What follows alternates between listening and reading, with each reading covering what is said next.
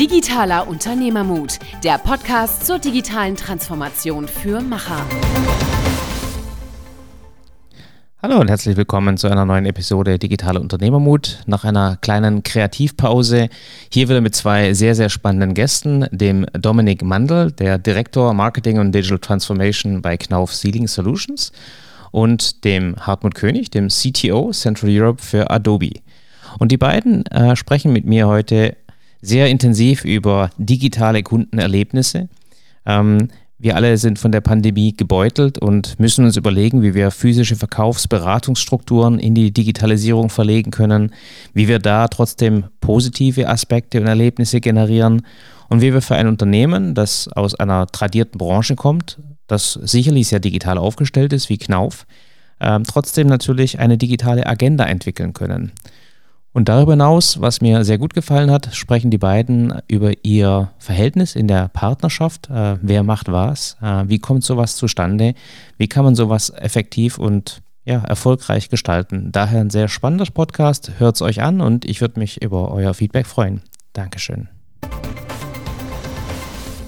Herzlich willkommen zu einer neuen Folge Digitaler Unternehmermut. Äh, heute mit Michael und ich habe zwei spannende Gäste. Einmal den Hartmut König, den CTO Central Europe von Adobe und den Dominik Mandel, ähm, der ist Head of Solution für Knauf Sealing Solutions. Und warum die beiden da sind, da kommen wir nachher gleich zu. Es geht auf jeden Fall um äh, digitale Erlebnisse und äh, eine Partnerschaft, die hoffentlich zu verbesserten digitalen Erlebnissen führt. Aber bevor wir hier einsteigen, erstmal ähm, herzlich willkommen, ihr beiden.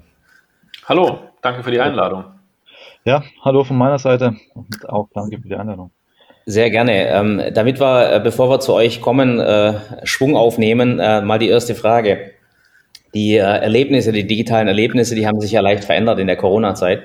Ähm, vielleicht aus eurer Perspektive, äh, Dominik zuerst, äh, Hartmut danach. wie haben sich für euch digitale Erlebnisse in den letzten sechs, acht Monaten verändert? Ähm, enorm, enorm. Ich meine, gerade die Corona-Krise zeigt halt, wir können uns physisch nicht mehr im gewohnten Umfeld treffen, wir können nicht mehr, nicht mehr reisen wie gewohnt.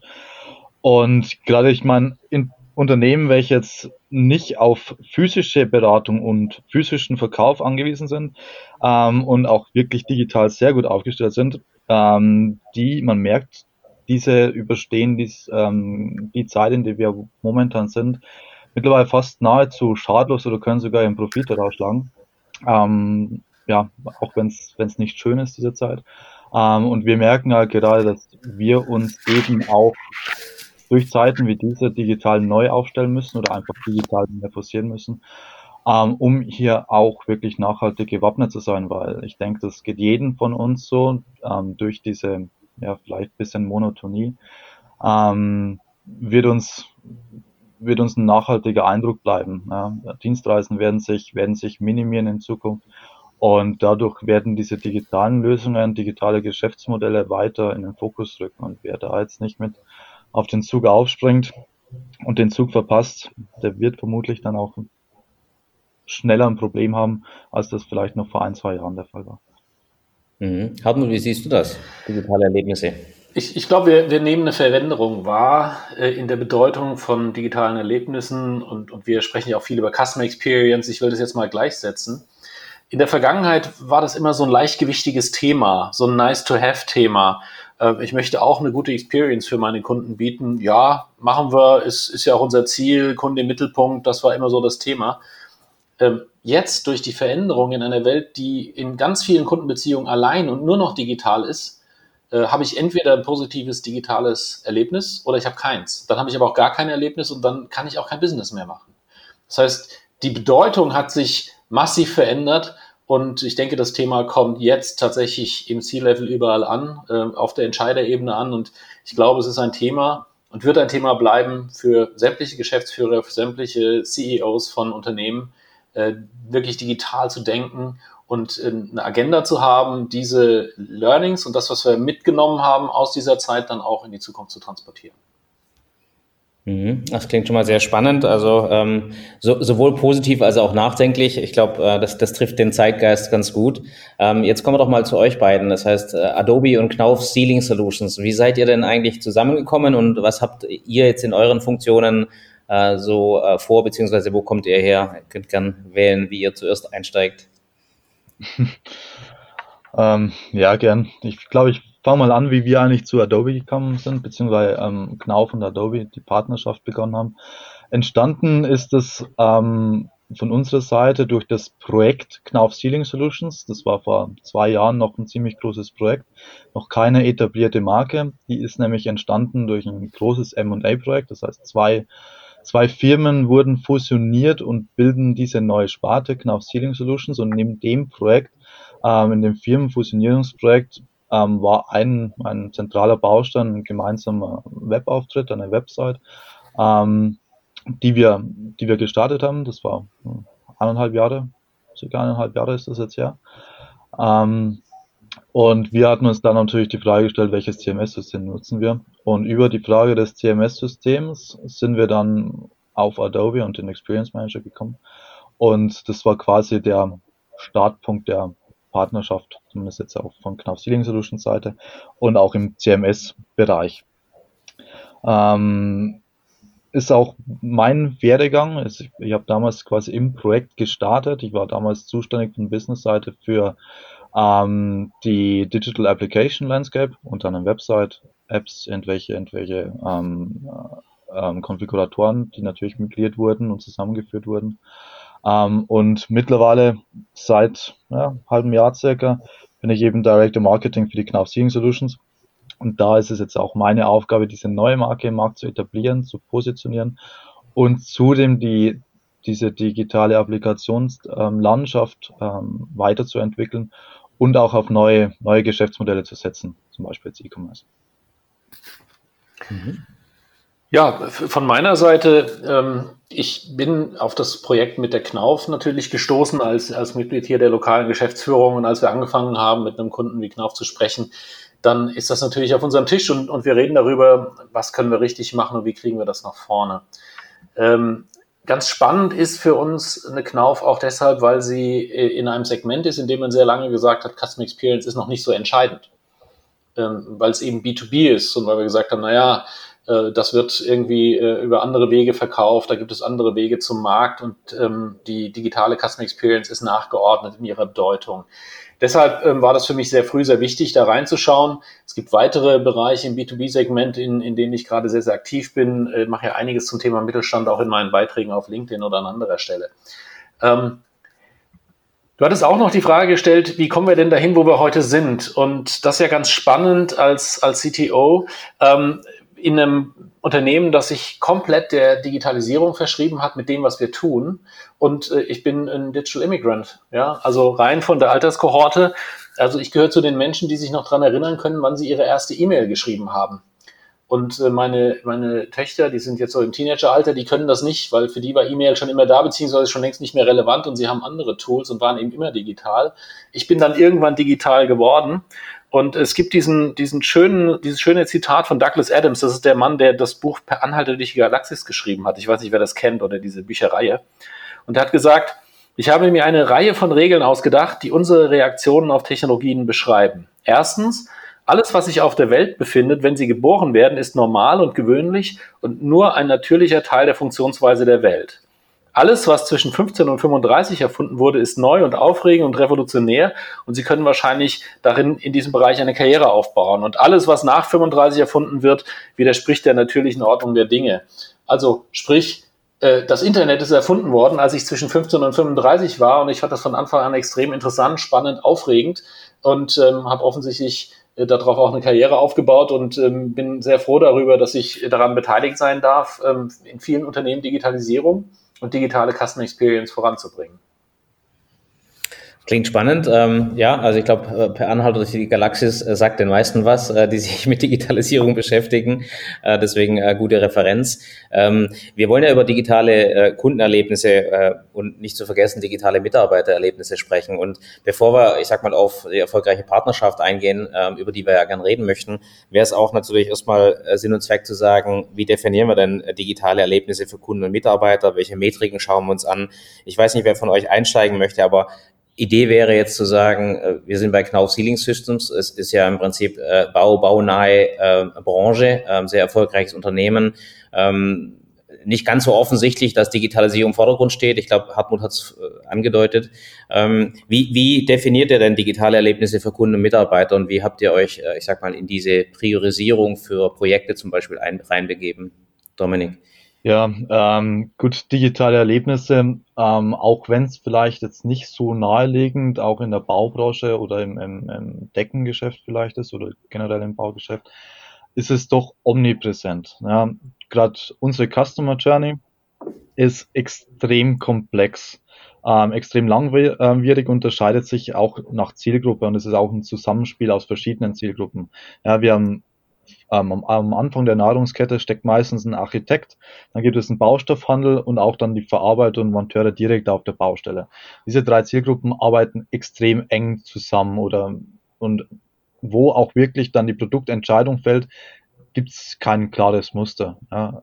Es gibt natürlich den Architekt, der hat ein Material oder auch vielleicht eine, ähm, eine, eine Markenpräferenz, ob das Produkt dann eingebaut wird, naja, da steht noch der Baustoffhandel dazwischen, der einen Preis natürlich auch gibt und steht auch noch ein Verarbeiter dabei, der sagt, okay, naja gut, es gibt aber ein ähnliches Produkt von einer anderen Firma, das sieht genau gleich aus oder sieht ähnlich aus, lässt sich für mich schöner verarbeiten, hat aber die gleichen, ähm, die gleichen Eigenschaften. Deswegen, diese Customer Journey ist für uns extrem schwierig, ähm, extrem komplex ähm, und auch schwer zu steuern. Ja, deswegen kommen wir hier genau zu den digitalen Erlebnissen.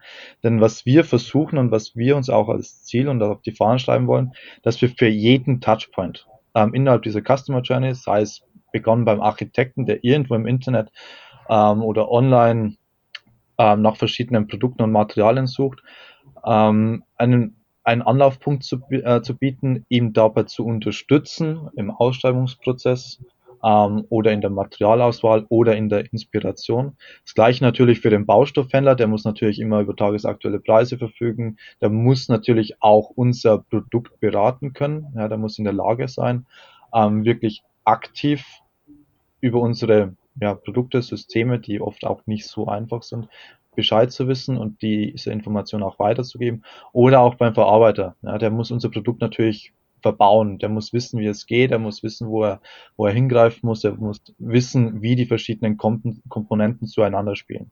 Und genau da greifen eben diese digitalen Erlebnisse. Diese verschiedenen Touchpoints, die jeder unserer Zielgruppen hat, die wollen wir versuchen, ähm, einen digitalen Zwilling zu bauen. Ja, dadurch, wir sind natürlich sehr, sehr präsent im Markt, wir haben dedizierte Vertriebsteams, ähm, aber nichtsdestotrotz können wir nicht überall zur gleichen Zeit sein.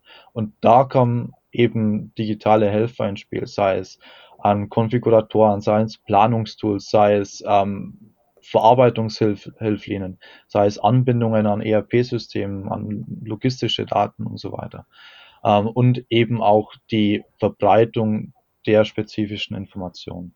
Und das ist vielleicht auch eben exakt der Punkt, was wieso es vielleicht im ersten Anschein nicht so wichtig ist oder vielleicht wieso dass die Baubranche auch sehr, sehr als tradiert eingestuft wird. Aber nichtsdestotrotz im digitalen Bereich hier läuft sehr, sehr viel, sehr, sehr komplexe Prozesse. Ähm, klar, ein bisschen im Zeitverzug mit so einem klassischen B2C ähm. Aber ja, das wollen wir uns eben auf die Fahne schreiben. Einen digitalen, digitalen Ablauf der jeweiligen Kundeninteraktionspunkte auch zu gewährleisten. Jetzt hast du digitale Zwillinge äh, gesagt. Äh, Hartmut, du hast ja jetzt einen relativ breiten Überblick äh, aus, aus Adobe-Sicht. Wie siehst du das, ähm, digitale Erlebnisse? Nicht unbedingt branchenbezogen, vielleicht aber auch. Ähm, wie, wie, wie würdest du das definieren? Priorisierungen von digitalen ähm, Erlebnissen oder eben halt Erzeugung von digitalen Zwillingen? Ich glaube, es ist sehr wichtig zu sehen, dass äh, dieses Thema wirklich alle Branchen und auch alle ähm, Marktangänge betrifft. Also B2B, B2C, B2B2C, wie auch immer. Ähm, wir haben mal eine kleine Studie gemacht und haben festgestellt, dass im Business to Business, also wenn Unternehmen einkaufen, dass über die Hälfte des Entscheidungsprozesses schon rum ist, bevor die Unternehmen Kontakt mit dem Lieferant aufnehmen. Das heißt, die äh, Einkäufer, die Entscheider, die Techniker oder wer auch immer an dem Entscheidungsprozess beteiligt sind, informieren sich ganz selbstverständlich digital. Und die informieren sich ganz selbstverständlich über Online-Medien. Und ähm, das liegt auch daran, dass diese Einkäufer häufig relativ jung sind. Also es gibt auch dazu so Demografiebetrachtungen, dass Einkäufer und Entscheider äh, für solche Prozesse ähm, eben durchaus Digital Natives sind und dementsprechend auch digitale Erlebnisse als ganz selbstverständlich voraussetzen und insofern äh, online recherchieren. Ähm, insofern ist die Bedeutung für alle da. B2B, im B2C wissen wir, dass es einen massiven ähm, Impact hat. Wer da nicht digital da ist, den gibt es nicht. Ähm, und was machen die Unternehmen? Sie versuchen Messbarkeit herzustellen. Das ist ja auch das große Thema der Digitalisierung. Ja, ich äh, habe eben einen Marketingangang oder einen Vertriebsansatz und kann Messbarkeit herstellen. Nur bei den Erlebnissen finde ich den klassischen Messpunkt, ähm, diese Net Promoter Score, den finde ich ziemlich weit hinten in der Journey. Da kann ich natürlich rauskriegen, ne, gut oder schlecht, und das kann ich dann auch in Punkten nach dem Komma irgendwie berechnen. Aber selbst wenn ich diese Antwort habe, weiß ich ja noch nicht, wo ich ansetzen soll. Und insofern finde ich den Ansatz, den Dominik beschrieben hat, brillant zu sagen, jeder einzelne Touchpoint ist wichtig. Und je, an jedem dieser Touchpoints möchte ich dann auch Datenpunkte sammeln, um zu verstehen, was hat funktioniert oder was funktioniert nicht. Denn dann kann ich anfangen zu agieren. Und dann werde ich vielleicht Tests machen und kriege raus, dass eine Veränderung ähm, der Webseite, eine Veränderung des Online-Angebots, eine Veränderung an einer anderen Stelle einen positiven Effekt hat und ja, manchmal auch einen negativen Effekt, aber dann kann ich wenigstens reagieren, weil ich eben über die Messbarkeit dann auch äh, so einen Stop-Loss machen kann und sagen, okay, das war jetzt nicht so gut, ich rolle es wieder zurück, aber aus den positiven Effekten kann ich lernen und kann so dann die gesamte Customer Journey positiv beeinflussen. Mhm. Jetzt ist es so, ähm, Customer Journey ist, ein, ist eine Sache. Ich meine, wir haben auch sehr viel äh, baunahe Tätigkeiten gehabt und haben halt festgestellt, ähm, auf Kundenseite ist sicherlich viel Arbeit, aber auf Mitarbeiterseite zum Teil noch mehr. Das heißt, gerade bei sehr, sehr erfolgreichen Unternehmungen. Ähm, Knauf ist ein sehr erfolgreiches Unternehmen im Markt, aber auch schon, äh, ich sag mal, sehr lange am Markt. Wie sieht's denn mit der Mitarbeitersicht aus? Wie, wie nehme ich Mitarbeiter auf so einer Reise mit? Ist das ein Thema? Ist das kein Thema? Ist das für euch ein Selbstläufer? Ähm, wie sieht's denn auf der, auf der Seite aus? ähm, ein Selbstläufer ist es mit Sicherheit nicht. Ähm, es ist ein extrem wichtiges Thema, denn diese ähm, digitalen Erlebnisse bedeuten ja auch, dass ich interne Workflows, interne Arbeitsabläufe verändern muss, interne Zuständigkeiten auch verändern muss oder auch sogar Veränderungen in der Organisationsstruktur herbeirufen muss. Da ist jetzt banales Beispiel, ich entscheide mich, meine Produkte auch online über den E-Commerce ähm, zu vertreiben. Ja, welche Auswirkungen hat das auf meinen Field Service? Welche Auswirkungen hat das wirklich auch auf meinen Innendienst? Ich muss ähm, die Kommunikation umstellen, ich muss den Support auch umstellen.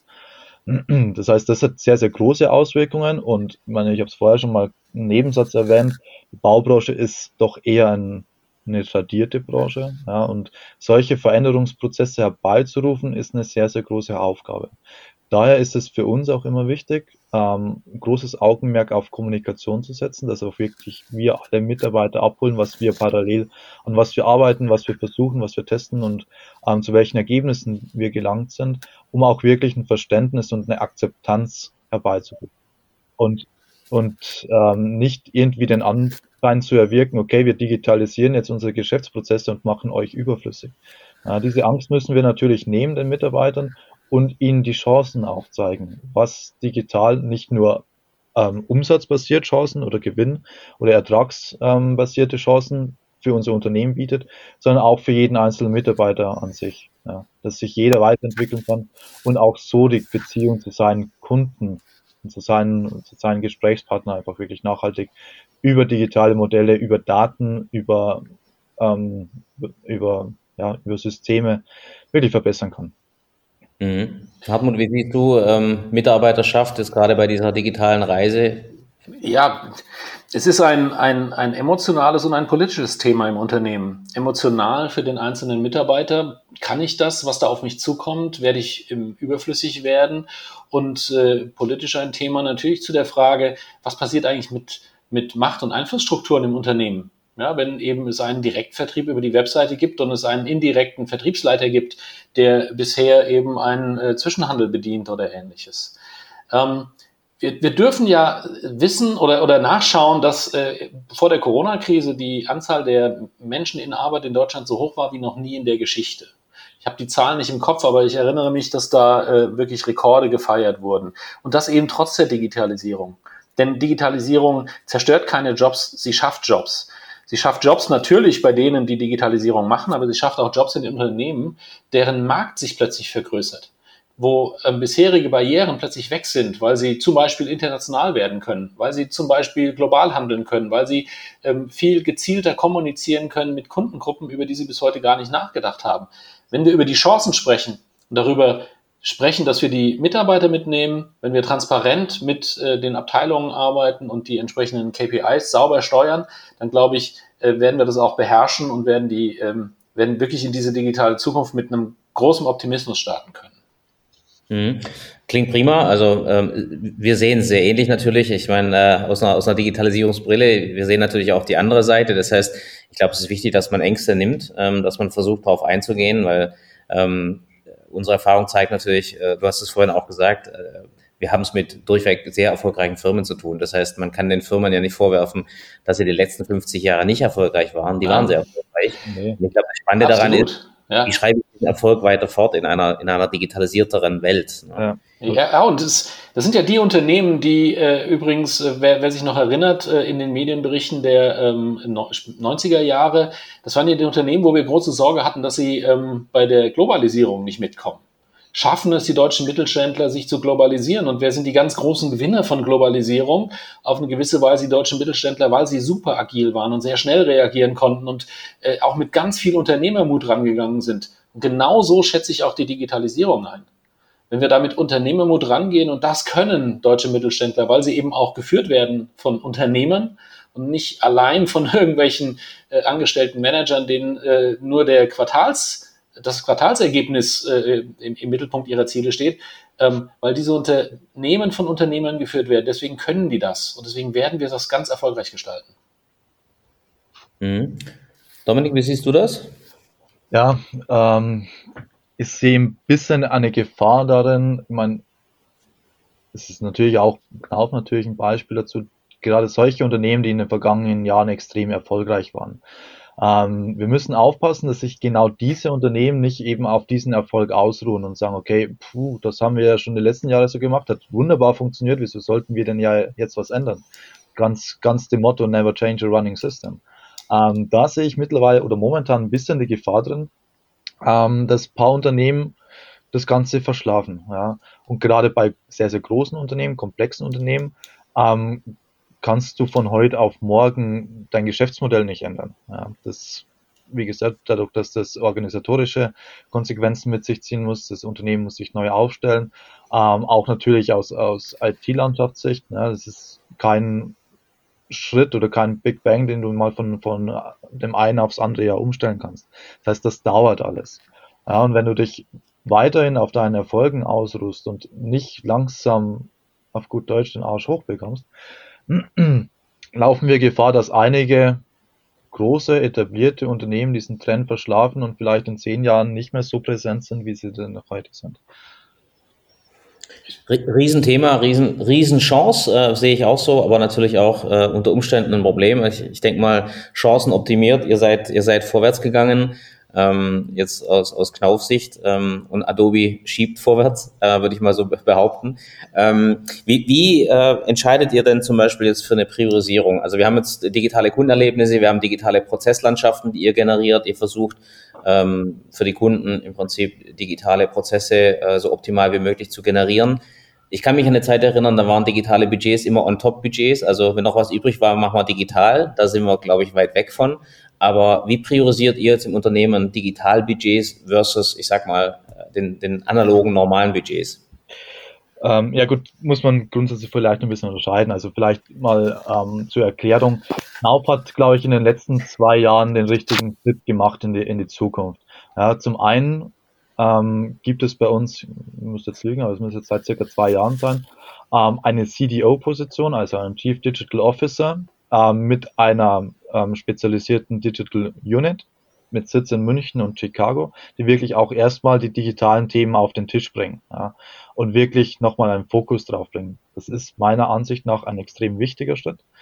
Ähm, und zum Zweiten, wir haben uns in unsere Komplementärstruktur auch angepasst. Wir haben jetzt seit äh, Januar diesen Januar diesen Jahres, ja, einen neuen Kom Komplementär, der auch wirklich ähm, und dediziert das Thema digital auf seiner Agenda hat. Ja, das war erstmal der erste richtige Schritt, dass wir das Thema digital und digitale Transformation auf oberste Ebene ansiedelt, damit man auch wirklich ähm, budgetär und priorisierungsthematisch auch die richtigen Akzente setzen kann. Ähm, wie solche Budgets dann auch wirklich verteilt oder priorisiert werden, wie gesagt, es kommt immer ein bisschen auf das Projekt, die Zuständigkeit und die Kosten drauf an. Ähm, wie schon erwähnt, es gibt eben bei uns einen Chief Digital Officer und zusammen mit den Komplementären und auch den Gruppengeschäftsführern wird dann über die Projekte gesprochen, die Projekte werden priorisiert und dann natürlich auch ähm, über Budgets entschieden. Diese Projekte, muss man natürlich auch sagen, sind die Kerndigitalprojekte, zum Beispiel die Neueinführung von einem CRM-System, ähm, gehört da jetzt, gehört da dazu. Ähm, zusätzlich gibt's aber dadurch noch, dadurch, dass Knauf an sich auch in Sparten gegliedert ist und eher dezentral aufgestellt ist in vielen Fällen, natürlich ähm, regionale oder Sparten, ähm, spartenweite Initiativen.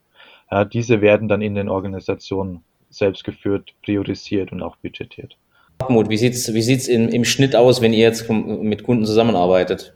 Ich fand die Frage sehr spannend, mit der du eingeleitet hast, nämlich äh, wie habt ihr das umgesetzt und wer, wo werden Entscheidungen getroffen, weil ich äh, in dem Moment nachgedacht habe über die Digitalisierung von Adobe. Ich werde dir sagen, naja, Adobe ist ein Softwarehersteller, war der nicht schon immer digital? Dann würde ich sagen, unser Geschäftsmodell war äußerst analog bis vor zehn Jahren. Das heißt, wir haben Software in Boxen gepackt, haben die Boxen dann zu Händlern über Zwischenhändler geschafft, zum Beispiel im Apple Store oder im Mediamarkt und haben die dann dort verkauft.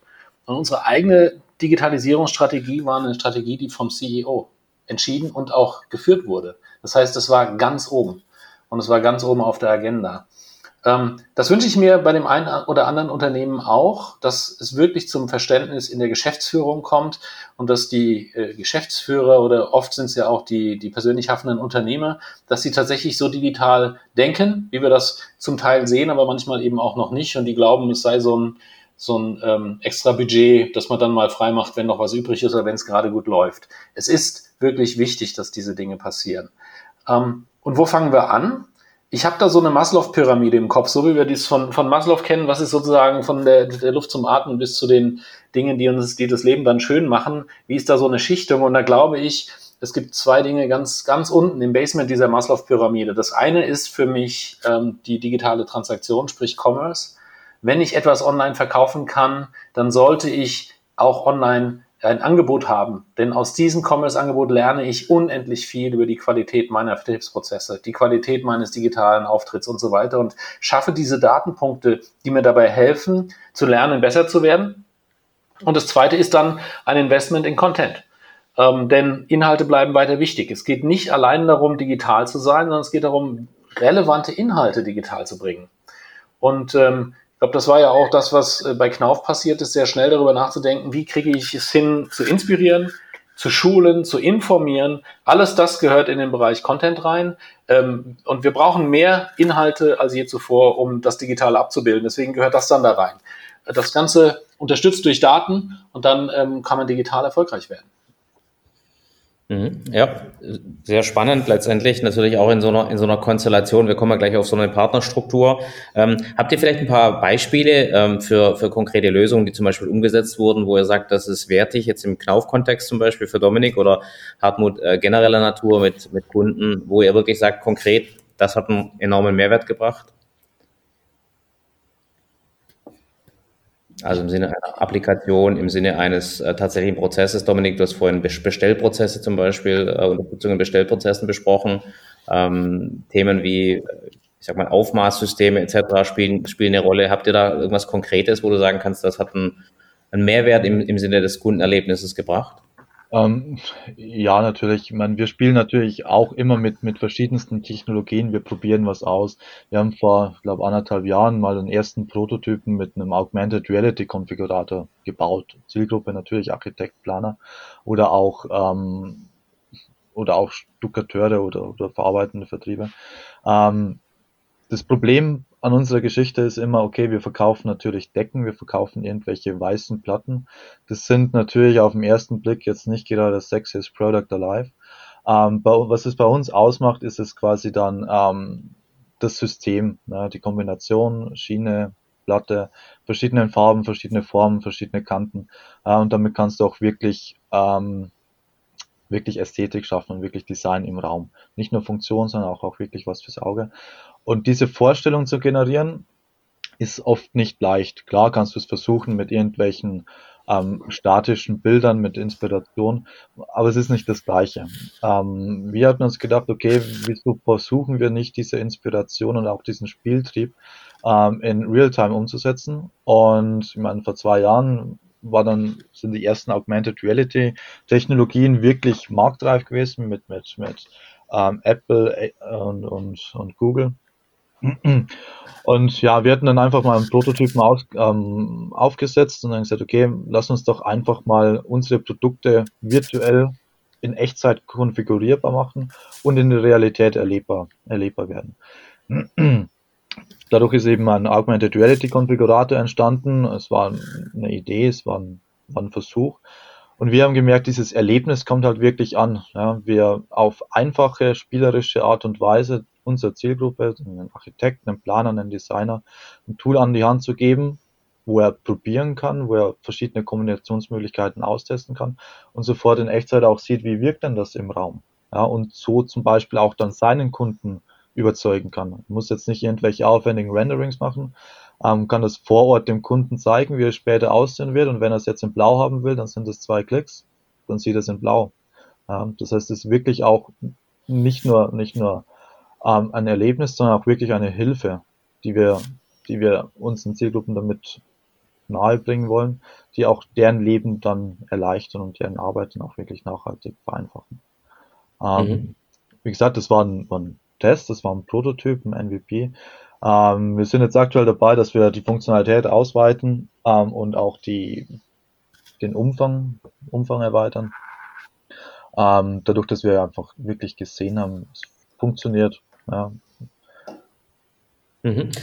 Klingt, nach einem äh, konkreten Anwendungsgebiet. Ähm, vielleicht für Hartmut, äh, hast du andere Beispiele, wo du sagen kannst, äh, siehst du den Mehrwert, beziehungsweise die Kunden sehen einen direkten Mehrwert, gerade jetzt in, ich sag mal, verschiedenen Branchen hat man natürlich eine verschiedene, einen verschiedenen Blick auf die, auf die Dinge, aber ähm, hast du da vielleicht was Konkreteres, was du äh, beitragen kannst?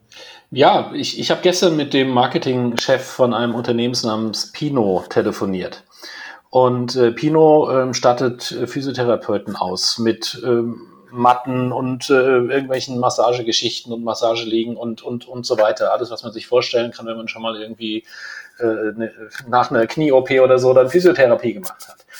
Und ähm, er sagte, als ich mit ihm ge wir gesprochen haben über die Frage, wie ist es denn jetzt gelaufen in der, in der Covid-Zeit? Ähm, er sagte, wir haben einfach Glück gehabt. Unser Glück war, dass wir eben digital online waren und dass wir unser Geschäft nahtlos weiterführen konnten. Denn ähm, auch wenn der Außendienst den Kunden nicht mehr besuchen konnte, konnte der Kunde trotzdem bestellen. Also der, der Mehrwert ist oft sehr niedrigschwellig. Einfach im Business zu sein, ähm, dann, wenn es möglich ist und diese Flexibilität dann auch zu haben und reagieren zu können, äh, die sich daraus ergab. Dass Pino auch noch einen 3D-Konfigurator für ähm, ähm, entsprechende Ligen und so weiter hat, äh, ist nochmal eine zweite Geschichte. Das ist dann schon so für mich die Kirsche auf der Sahne. Aber erstmal wirklich live zu sein mit dem Vertriebsmodell oder mit dem direkten Vertriebskanal, das war dann der Glücksfall, der zum Erfolg geführt hat. Und ich rate Unternehmen auch, äh, diese kleinen Dinge, die, dieses Get the Basics Right, ähm, wirklich anzugehen, zu sagen, habe ich meine Basis geschaffen und kann ich dann darauf wachsen mit kreativen Ideen? Und klar, äh, eine virtuelle Realität für die Umgestaltung äh, der Wohnung. Ähm, äh, Dominik, das, das hätte ich ja am liebsten hier zu Hause, dass ich mal schauen kann, was, was da nächster Schritt sein könnte. Ja? Ähm, und dann äh, ist es vielleicht ja dann auch eine Lösung von euch. Ja, wieso nicht? Klingt auf jeden Fall nach einem Deal, bringt uns direkt äh, zur, zur Partnerschaft. Ähm, viele, viele der mittelständischen Zuhörer interessieren sich ja oft dafür, wie finde ich denn eigentlich zusammen? Also wenn man mal ehrlich ist, ne, also äh, es findet viel digitales Bullshit-Bingo draußen statt, viele nehmen teil. Äh, es ist für sehr viele, äh, ich sag mal, am Markt agierende Unternehmen sehr schwierig, ähm, Spreu vom Weizen zu trennen. Und ich gebe mal ein Beispiel, wenn man auf die Demexco geht, die Leitmesse Digitalisierung, da steht jedes Jahr auf den meisten Schildern das Gleiche und, und jeder kann alles. Ähm, jetzt ist das natürlich nicht der Fall. Und äh, Frage an Dominik, ihr seid zusammengekommen, ihr habt mit Adobe gearbeitet ähm, und auch erfolgreich was auf die Beine gestellt. Wie geht ihr denn an die Partnerauswahl, zum Beispiel für Digitalpartner heran? Was ist euch wichtig? Und vielleicht dann auch natürlich Hartmut als, als der Partner im, im Rennen. Äh, kann ich jetzt schlecht fragen, wie sucht ihr eure Kunden aus? Aber ein Stück weit ist es wahrscheinlich auch so. Ähm, ja, wie läuft das bei Knauf ab? Also meistens grundsätzlich so. Ähm, wir haben ja eine generelle Unterteilung zwischen Business und IT. Wir haben eigenes, ähm, eigene, eigenes Inhouse-IT. Und meistens läuft es so ab, dass Business einen Request oder einen Demand stellt. Zum Beispiel, wir wollen eine neue Website launchen. Ähm, und die muss das, das und das können. Die Auswahl des Systems bzw. das Screening der verschiedenen Anbieter läuft dann meistens über den IT-internen Einkauf. Das heißt, äh, da gibt's die haben die Übersicht, okay, was gibt es jetzt zum Beispiel schon im Unternehmen? Ähm, passen die Anforderungen darauf? Wenn nein, okay, dann müssen wir weiter gucken. Welche gibt es bereits? Mit welchen hatten wir schon Kontakt? Mit welchen gab es schon Gespräche? Und dann gibt's ja ähm, eine Grobauswahl bzw. eine Auswahl ähm, an, an Funktionalität. Was kann das System? Wie flexibel ist das Ganze? Passt es auf den Nutzen? Und könnten wir es denn auch für weitere Zwecke einsetzen und skalieren? Ähm, wie gesagt, dieses Screening läuft dann direkt über unseren IT-Einkauf. Man sieht sich dann ähm, in der Regel gemeinsam, äh, das heißt Business und IT, sieht man sich die verschiedenen Lösungen an. Das läuft dann über, zum Beispiel meistens über irgendwelche Pitches. Ähm, und unterscheidet dann gemäß unterschiedlichen Aspekten, gehört natürlich der Preis dazu, da gehört die Funktionalität Flexibilität und Flexibilität dazu, welches System es denn dann auch wirklich in die Zielarchitektur schafft. Ähm, Zielarchitektur vielleicht ein ganz gutes Stichwort. Ähm, es gibt bei Knauf eine, ähm, sagen wir es mal so, eine, eine Whitelist, eine Zielarchitektur, auf die alle Unternehmen der Knauf-Gruppe ähm, dann Schritt für Schritt ähm, migrieren sollten. Ja, wenn jetzt zum Beispiel die nächste Sparte ein Webprojekt hat, dann sollten natürlich dann auch auf das System gehen, das in der Zielarchitektur bereits enthalten ist. Ja, das ist oft ein relativ langwieriger Prozess, ähm, dadurch, dass man eben versucht, im Vorfeld bereits ähm, etwaige Szenarien abzudecken, die in Zukunft kommen könnten, um nicht alle zwei Jahre irgendwie ein neues System etablieren zu müssen. Denn am Ende des Tages, irgendwer muss das Ganze auch supporten, irgendwer muss das Ganze auch warten ähm, und, und updaten oder upgraden. Und das funktioniert nicht, wenn du jetzt am Ende des Tages zehn verschiedene CMS-Systeme im Haus hast. Deswegen kann so ein Prozess oft ein bisschen länger dauern, ja, äh, leider aus Business-Sicht, muss ich auch sagen. Ähm, aber es ist natürlich wichtig, um mhm. einfach später nicht, später nicht über irgendwelche, irgendwelche Anforderungen zu stolpern, die mit dem, mit der aktuellen Auswahl nicht abgedeckt werden können. Ja, absolut, das ist, das ist der Prozess. Ne? Und jetzt, ich sag mal, aus der, aus der Anbietersicht, Hartmut, ich meine, äh, ist natürlich auch wichtig, da, ihr, ihr, wisst ja, was, was, äh, was ihr anbietet, ihr habt ein Riesenspektrum äh, bei Adobe. Ähm, kann man das sagen? Wie, wie sucht ihr da aus oder wie steigt ihr da ein in solche Prozesse, die dann nachher auch in eine, in eine Partnerschaft gehen? Ja, es ist, glaube ich, vielen im Markt bekannt, dass wir mit der Experience Cloud in Deutschland, in Zentraleuropa gewachsen sind mit sehr, sehr großen Unternehmen. Sehr früh waren Kunden wie Daimler oder die Deutsche Bank oder die Sparkassenorganisation oder die UBS äh, und so weiter äh, waren auf unserer Kundenliste. Und äh, wir haben natürlich uns dann auch Gedanken darüber gemacht, ähm, wie können wir die Kunden des Mittelstands erreichen? Und äh, ich habe das dann äh, sehr aktiv auch intern unterstützt. Das hat auch was damit zu tun, dass ich einfach Mittelständler und insbesondere auch Hidden, Champions extrem bewundere für das, was sie tun. Ich mag einfach Unternehmertum, das habe ich vorhin schon angedeutet. Und wir haben uns Gedanken darüber gemacht, wie können wir die erreichen. Und ähm, wir haben irgendwann festgestellt, die brauchen die gleichen Lösungen wie die ganz großen Unternehmen. Die brauchen genauso eine funktionierende Webseite, die die Fähigkeit hat, auch zu personalisieren, die man sehr, sehr agil verändern kann, wo das Marketing selbst tätig werden kann. Die wollen genauso Daten sammeln, um besser zu verstehen, was in den verschiedenen Touchpoints, an den verschiedenen äh, äh, Kontaktpunkten mit dem Kunden passiert. Die brauchen den Shop, die wollen live gehen und etwas verkaufen können, so wie ich es gerade gesagt habe. Die wollen Marketing Automation machen. Die wollen, auch wenn sie keine Messen haben können, wie jetzt gerade, trotzdem Kunden erreichen mit Botschaften. Ähm, alles das ist gleich. Insofern geht es um die Frage, jetzt äh, Ansprechpartner beim Kunden zu finden, die äh, in die Projekte reingehen wollen. Und es geht darum, die Ansprechpartner davon zu überzeugen, mit einer Agilität ranzugehen. Das heißt nicht eine schnelle und, und unbedachte Auswahl, sondern das heißt, die Projekte als MVP zu denken. Also wie kann ich mit einem Minimal Viable Product, mit dieser gerade so ausreichenden Lösung live gehen, um dann daraus zu lernen? Denn solange ich nichts live habe, ist alles, was ich tue, basiert auf Meinungen. Meinungen sind super und meistens sind die, äh, sind die auch informiert. Aber in dem Moment, wo ich anfangen kann, datenbasiert zu arbeiten, um dann auf Datenpunkte zu reagieren, werde ich sehr, sehr schnell besser und effizienter und kann dann wirklich erfolgreich sein. Das heißt, wirklich die Projekte nicht überfrachten, sondern loslegen mit einem Minimal Viable Product, um dann daraus zu wachsen. Mhm. Jetzt ist, seid ihr natürlich, also Knauf ist ein sehr großes Unternehmen, Adobe ist ein sehr großes Unternehmen. Wie flexibel seid ihr denn miteinander? Ich sag mal so, klingt fast schon nach agil. Wie, wie flexibel seid ihr denn miteinander, wenn ihr in solche Partnerschaften geht? Äh, du hast gerade von dem MVP geredet, also sprich Minimal Viable Product als, als Grundlage. Ist das, muss ich mir das vorstellen, äh, das, das hängt in der Stange und ihr holt es raus und, das passt für Knauf? Oder könnt ihr beidseitig so flexibel sein, dass ihr das quasi als Maßanzug ähm, äh, ich sag mal, in dieser Partnerschaft entwickelt.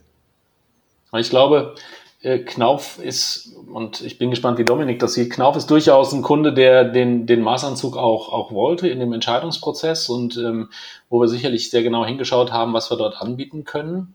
Ähm, es gibt aber auch äh, Projekt-Blueprints, die wir im Schrank haben, die sozusagen von der Stange sind, ähm, die durchaus auch mal sagen, äh, wir nehmen dich an die Hand und sagen, geh doch mal damit live wir haben das mit anderen schon gemacht, das funktioniert und dann können wir davon lernen und daraus wachsen.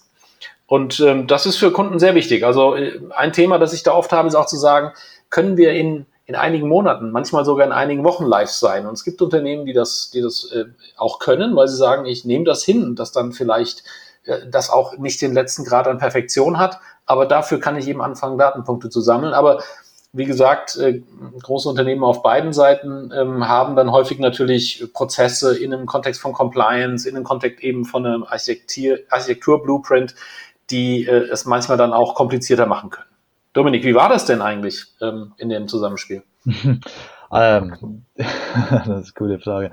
Ähm, Maßanzug ist für uns extrem wichtig. Ja. Dadurch, dass wir ja zum einen eine bestehende Systemarchitektur haben, das heißt, wir haben ein PIM-System, wir haben ein ERP-System, wir haben ein DAM-System, wir haben ähm, etliche verschiedene Systeme, die irgendwo ineinander spielen müssen.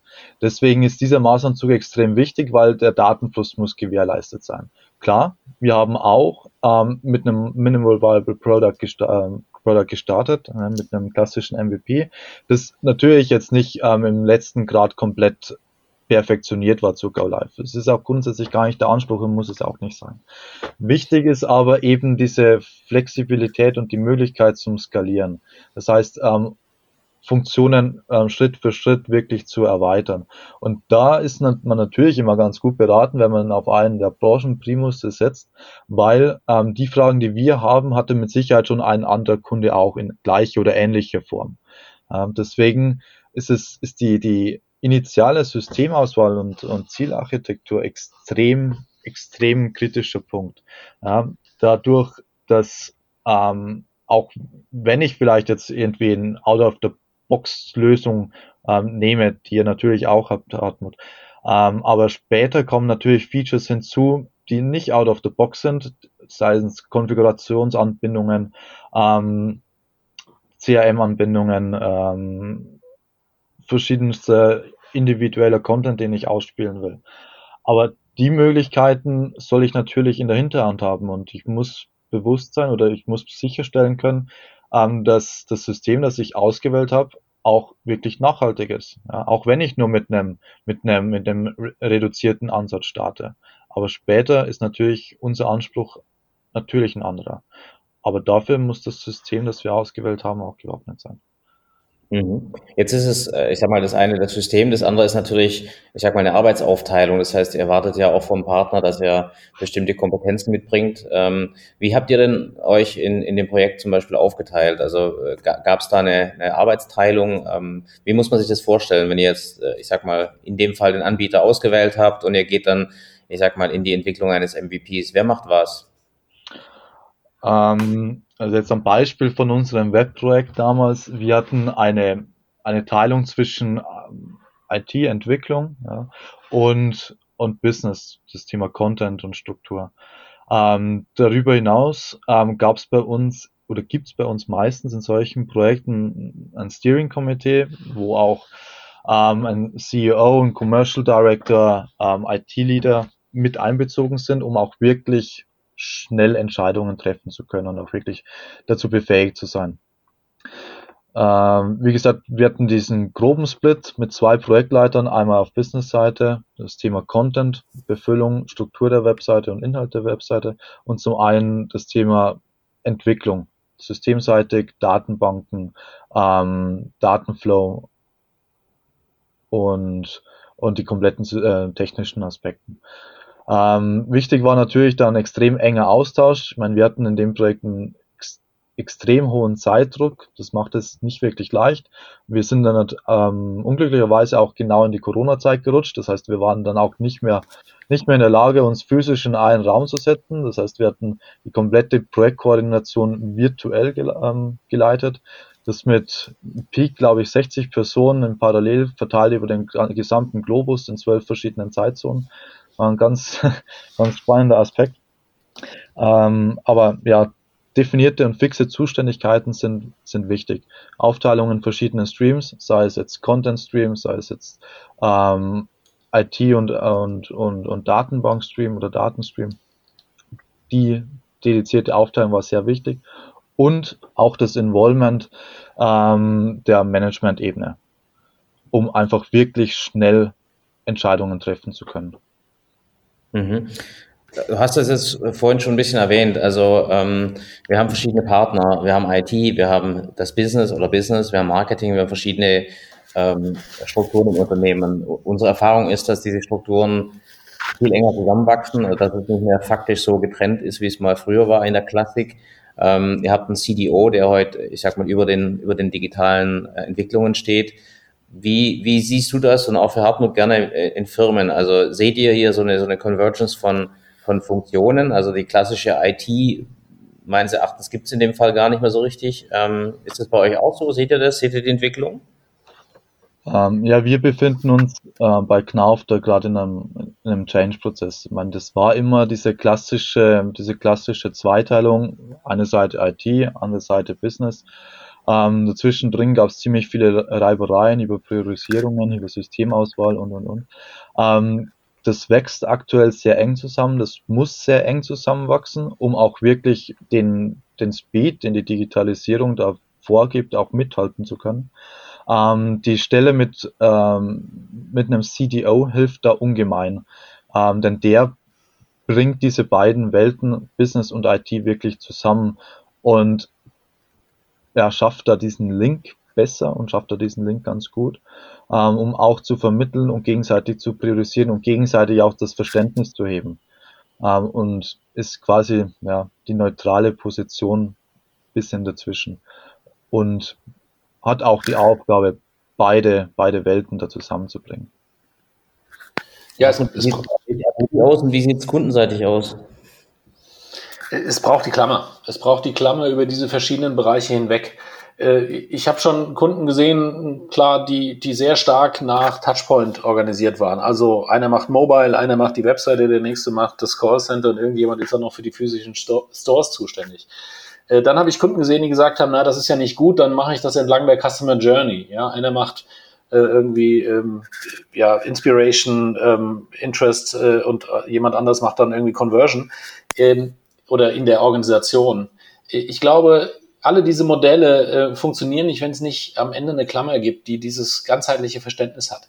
Ich habe ein Unternehmen gefunden, das das ganz interessant gemacht hat. Die haben so eine Art Joint Venture im eigenen Unternehmen geschaffen, wo sie ganz bewusst aus allen Bereichen, die, die gefragt sind, Leute mit reingenommen haben. Also IT, Marketing, Vertrieb, Produkt, äh, Produktion, ähm, also diese, diese ganzen Themen zusammengebracht in einer Organisation, die dann eben Digitalisierungsprojekte auch getrieben hat.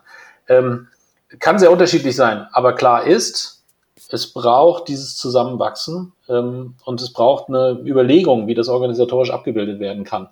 Der CDO kann eine unheimlich starke Kraft spielen, so wie es Dominik beschrieben hat. Toll, wenn es so funktioniert. Es gibt auch Unternehmen, die äh, sagen, ich habe jetzt einen CDO eingestellt, äh, damit habe ich meine Pflicht zur Digitalisierung erfüllt. Hm. So ist das nicht, sondern dann geht es erst richtig los und der CDO wird mit fast allen Bereichen des Unternehmens zusammenarbeiten. Inklusive, also ich sage inklusive Personalabteilung, inklusive natürlich äh, Vertrieb, Service, ähm, Produktmanagement, ähm, Produktion und so weiter. Das wird alles mit reinspielen und ist insofern eine, eine spannende Aufgabe. Ja, ich glaube, das, das, Thema CDO oder nicht CDO wird ja auch sehr, sehr heiß diskutiert und thematisiert immer noch. Ähm, Im Moment geht es ja ein bisschen dagegen, weil die Komplexität so zunimmt, dass, äh, wie du richtig sagst, äh, Hartmut, äh, oftmals der CDO der out, outgesourcete Punkt ist für alles, was digital ist und das ist einfach nicht mehr machbar in der, in der Komplexität. Aber wenn es gut aufgesetzt ist und wenn es die richtige Person ist, kann das durchweg sehr gut funktionieren. Also ähm, ich glaube, äh, da ist, da ist keine Meinung die richtige, wenn man nicht, wenn man nicht drinsteckt. Aber es ist auf jeden Fall eine sehr spannende Frage, weil ich würde mal sagen, 100 Prozent unserer Kunden äh, sind in dieser Abwägung von Funktionsbereichen, wo wir sehr, sehr viel Überlapp sehen. Ja, ist es ein Marketeer, ein halber, ein halber äh, Finanzmensch. Äh, Marketing greift auch sehr stark in IT. IT greift sehr stark in die Kundenreise ein. Also es ist sehr, sehr spannend zu sehen, wie diese, wie diese Felder gerade auch ähm, faktisch inhaltlich ein Stück weit ineinander fließen. Und ich glaube, das ist sehr, sehr wichtig, dass Unternehmen das, das äh, orchestrieren können, ähm, dass es eben kein Machtkampf oder Hierarchiekampf wird, sondern ein, ein Miteinander auch schon im Unternehmen. Und das schließt natürlich Partner wie, wie Adobe jetzt zum Beispiel euch mit ein, ähm, was die Sache natürlich sehr heterogen macht. Ähm, aber ich finde, das ist ja spannend. Ihr habt das, glaube ich, auch ganz gut hingekriegt. Also äh, interessant für uns ist einfach, wie gesagt, auch dieses, dieses äh, erfolgreiche Partnering, weil keiner, keiner kann diese Herausforderung allein lösen. Ähm, Dominik hat es vorhin gesagt, äh, ihr sucht nach Partnern, die Dinge vielleicht auch schon mal äh, gelöst haben oder mehrfach gelöst haben oder äh, bestimmte Fragen schon beantwortet haben. Ich glaube, das ist auf jeden Fall in der Speed, in der Digitalisierung geht, der richtige Ansatz, weil ich glaube, die Firmen, die äh, alles versuchen, äh, organisch selber hinzukriegen, das wird einfach in der Komplexität und auch in der Geschwindigkeit nicht mehr gehen. Äh, ist zumindest auch unsere Erfahrung. Aber vielleicht, weil wir bei dem Thema Speed sind, ähm, für euch beide die Frage, ihr seid in, ich darf so sagen, in, in, in unterschiedlichen Altersklassen unterwegs. Ähm, wie geht ihr denn persönlich mit Digitalisierung um? Also was, was geht ihr mit und wo sagt ihr, ab dem Punkt hört es für mich auf, wo es keinen Mehrwert mehr bietet? Ja, ähm, das, das ist ein Altersunterschied, ich habe vorher erwähnt, ich bin, bin Anfang 30, das heißt bei mir ähm, ist da wirklich ziemlich viel Speed momentan in allen, allen Lebenslagen mit drin und dieser Digitalwandel geht halt extrem schnell, meine, gerade im Bereich Voice, Augmented Reality, was es auch so gibt. Ähm, ich persönlich bin ein extrem experimentierfreudiger Mensch und auch gewissermaßen Technikfreak. Freak soll heißen, ich Bilder mit den verschiedensten Entwicklungen gerne im privaten Bereich rum, sei es jetzt Smart Home, ähm, AR-Apps, Voice Assistants oder was auch immer. Und ich stehe allen Themen eigentlich sehr, sehr offen gegenüber, also eher kein skeptisch, skeptischer Mensch ähm, an technischen Neuerungen. Und ich versuche halt auch immer die Technologie dahinter zu verstehen. Das heißt, was braucht es denn, um, um eine Alexa zum Laufen zu bekommen? Was braucht es denn, dass die mich versteht? Äh, das will ich auch wissen. Das heißt, da ähm, lese ich mich dann auch gern ein. Und mir hilft das im Berufsleben extrem gut, weil ich dann meistens, dadurch, dass ich da mit offenen Augen durchs Leben gehe, ähm, sehr schnell auch für unser Geschäftsmodell beurteilen kann, könnte denn sowas funktionieren, wäre es denn vielleicht mal ein Versuch wert, ähm, oder ob wir da mal in die Richtung mal was probieren. Das heißt jetzt Chatbots, Voice Applications, was auch immer. Ähm, da denke ich, kann ich relativ schnell auch für uns beurteilen, funktioniert das oder funktioniert das nicht. Ähm, denn macht ja auch keinen Sinn, dass ich jetzt auf jeden Technologietrend aufspringe, nur damit ich auch dabei bin. Ja, den Kundennutzen oder den internen Nutzen muss ich natürlich auch abwägen, abwägen können. Mhm. Ja, ich bin weiterhin neugierig äh, und weiterhin offen äh, für, für das, was da passiert ähm, und probiere wahnsinnig viele Dinge aus. Auch deshalb, weil es Teil meiner Aufgabe ist, zu verstehen, äh, was könnte das für eine Bedeutung haben für unsere Kunden? Was kann das für eine Bedeutung haben auch für die Technologieentwicklung und die, die, äh, das Wissen, das wir vorhalten müssen in unserer eigenen Organisation, um Kunden optimal bedienen zu können. Und äh, die Veränderung ist so schnell, dass man nicht mehr alles mitgehen kann, glaube ich. Äh, gerade wenn wir auch in einem globalen Maßstab denken, und wir haben sehr schnell dann mit Kunden auch Diskussionen über Märkte wie, wie Russland oder China, wo plötzlich äh, einfach das Internet auch eine ganz andere Bedeutung hat und äh, völlig andere Ansätze auch äh, nochmal bedacht werden wollen. Ähm, insofern sehr, sehr offen dafür. Ähm, aber ja, was das Private angeht, äh, ich bin dann auch irgendwie, ich lese dann auch wirklich gern mal ein gutes Buch, das muss ich schon sagen. Äh, finde es dann einfach aber sehr spannend zu sehen, dass meine Töchter, äh, also äh, die sind jetzt so, wie gesagt, Teenager, ähm, äh, was die so alles machen äh, digital und äh, sehe einfach, was da schon wieder auf uns zukommt. Und da sind wir wieder so bei dem, was ich am Anfang gesagt habe. Ja, die, die Entscheider in den Unternehmen, die sind alle ja jetzt schon Digital Immigrants, ähm, die sind aufgewachsen mit Facebook. Ähm, für meine Töchter ist Facebook das Internet für alte Menschen. Ja, also die wachsen wiederum mit Medien auf, die nochmal ähm, leichtgewichtiger und noch schneller sind. Und ähm, wenn die irgendwann ins Berufsleben gehen, und das ist ja gar nicht mehr so irre weit weg, dann äh, werden die nochmal ganz andere Erwartungen haben. Und zu begreifen, dass, dass, dass dieser Wandel immer weitergehen wird und dass das äh, Bedienen eines bestimmten Kanals oder das Bedienen einer bestimmten Plattform nur ein Schritt ist in einer auf einer Strecke, in der sich der Weg immer wieder verändert, ähm, das halte ich für extrem spannend, das hält uns alle jung.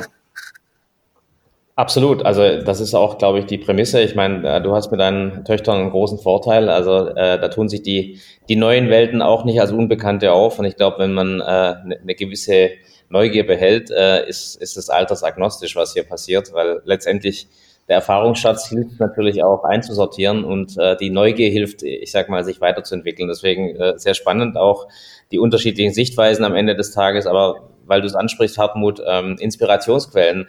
Äh, wofür sorgt ihr euch denn mit Informationen? Also was ist für euch so, ich sag mal, der Quell der Weisheit, vielleicht mit ein paar Referenzen, wenn ihr, wenn ihr könnt, ähm, wo, wo, wo holt ihr euch die Informationen, die ihr braucht oder einfach auch, äh, muss jetzt nicht digital bezogen sein, einfach gute Inspirationsquellen?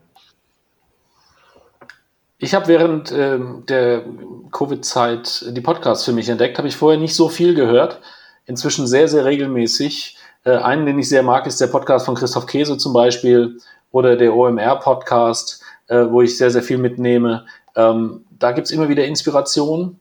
Und ansonsten, wie gesagt, ich bin eine Leseratte. Ich interessiere mich brennend, insbesondere auch für die Geschäftsmodelle unserer Kunden. Ähm, ich, mich interessiert das einfach, wie das funktioniert, wenn so eine Knauf digitaler wird. Mich interessiert das, wie das funktioniert, wenn eine Pinot anfängt, äh, Augmented Reality zu machen.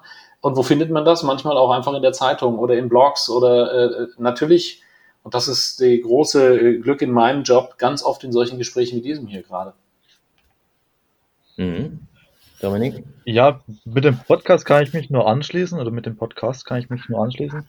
Ähm, gerade wenn es um spezielle Use Cases geht. Ich meine, ich bin extrem viel im Auto unterwegs und da ist das Thema Podcast für mich einfach perfekt, weil du kannst das quasi während dem Autofahren hören, brauchst jetzt keine, hast jetzt keine visuelle Ablenkung und bist eigentlich wirklich aufnahmebereit oder aufnahmefähig für solche Themen.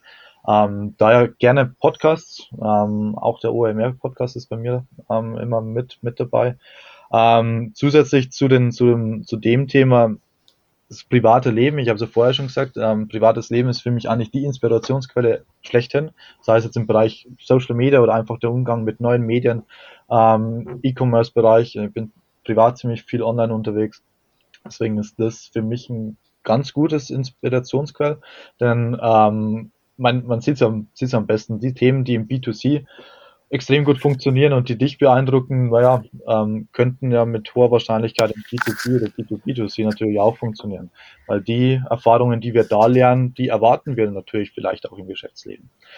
Ähm, und zusätzlich dazu, man gerade jetzt in Corona ein bisschen schlecht, ich versuche immer auf ein, zwei digitale Events im Jahr zu gehen. Sei es jetzt die OMR in Hamburg oder ähm, in, in, Amsterdam gibt es ein ganz gutes Tech-Festival jedes Jahr. Ähm, da versuche ich wirklich, mich dort zu bewegen, mir Startups anzugucken, an welchen Themen die arbeiten. Und das ist für mich eigentlich immer wirklich dann ein, zwei Tage volle Inspirationsquelle. Die nutze ich eigentlich ganz gern.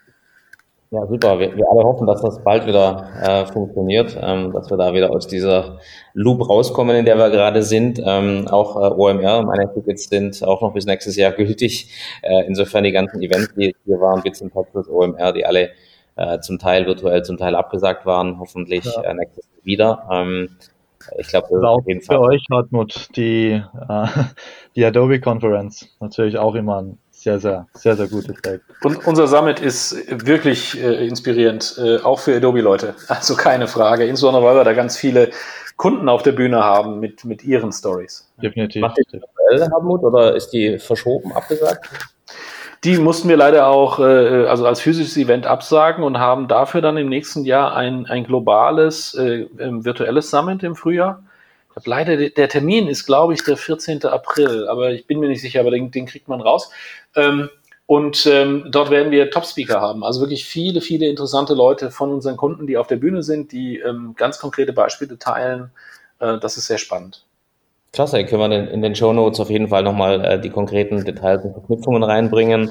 Und ähm, jetzt zum Abschluss, äh, wenn man mit euch in Kontakt treten will, also die Diskussion sehr anregend weiterführen möchte, beziehungsweise sehr tiefer gehen möchte, wo, wo trifft man euch? Also wo seid ihr unterwegs? Ist LinkedIn ein guter Kanal für euch beide? Also in meinem Fall klar, LinkedIn ist ein, ist ein ziemlich guter Anlaufpunkt. Bin zwar jetzt kein Power-User, aber hier und da teile ich schon mal gerne ein paar Insights von uns und auch ein, äh, ein paar interessante Themen. Ähm, aber LinkedIn finde ich ist für mich eigentlich ein ganz guter, guter Platz, ein ganz gutes Medium, um sich wirklich auch ähm, mit Gleichgesinnten zu vernetzen und irgendwelche Diskussionen zu vertiefen. Also LinkedIn, gerne bei mir. Bei mir das Gleiche. Ich veröffentliche spätestens alle zwei Wochen einen Artikel auf LinkedIn. Mal sind es Interviews, äh, mal meine Sternstunden der Customer Experience oder andere Beiträge. Äh, dort bin ich zu erreichen. Wunderbar. Und äh, da wir gerne unseren Gästen de, das Abschlusswort lassen, würde ich euch gerne bitten, hier die, die Leser, zu, äh, die Hörer zu begeistern mit, ähm, was ihr gerne noch, was noch loswerden wolltet. Vielleicht äh, Dominik zuerst. ja, was ich gerne noch loswerden will. Ähm, ich glaube, wir sind immer ganz gut damit gefahren, dass wir in der Vergangenheit auch wirklich oft auf unser Bauchgefühl gehört haben und nicht irgendwelche Thesen und Theorien versucht haben, zwanghaft mit Analysen und mit irgendwelchen Studien zu untermauern. Das heißt, einfach aufs Bauchgefühl öfters hören, ähm, Sachen ausprobieren und wirklich pragmatisch mal ins Rennen zu gehen. Einfach, einfach loslegen und nicht eine zu große Wissenschaft auf das, äh, auf daraus zu machen passt, passt perfekt zu meinem Schlusswort. Das wäre gewesen, äh, machen ist wie wollen, nur krasser.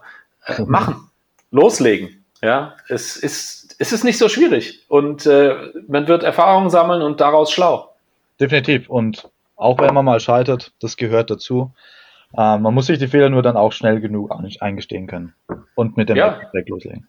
Ja, Steve Jobs ist ja besonders, äh, war ja in seinem, steht ja auch in seiner Biografie, besonders stolz auf die Dinge, die er aufgehört hat und die er dann auch mal gelassen hat. Ja. Aber vorher äh, dann auch mal machen. Definitiv. Sehr positiver Abschluss, äh, sehr inspirierend. Ähm, vielen Dank, äh, Hartmut König, Dominik Mandl, für das Gespräch. Und ähm, ja, ich freue mich für, für euch und hoffe, dass die Partnerschaft noch äh, lange so positiv weitergeht. Vielen Dank fürs Gespräch. Ja, Dankeschön. Dankeschön, war sehr inspirierend. Das war's mit der Episode. Vielen, vielen Dank fürs Zuhören. Ähm, wir hoffen, wir konnten euch einiges äh, mitgeben und wollten euch einfach nur mal sagen, wenn ihr jegliches Feedback habt, wenn es Themen gibt, die euch beschäftigen oder ihr Fragen habt oder auch Gäste, die wir mal einladen sollten, könnt ihr uns auf den gängigen Social Media Kanälen erreichen, immer unter dem Tag Digitaler Unternehmermut und auch per Mail sind wir erreichbar. Alle Kontaktdaten verlinken wir euch in den Show Notes. Ähm, ja, wir freuen uns einfach und hoffen, dass wir ein bisschen über das Thema Digitaltransformation diskutieren können. Bis zum nächsten Mal.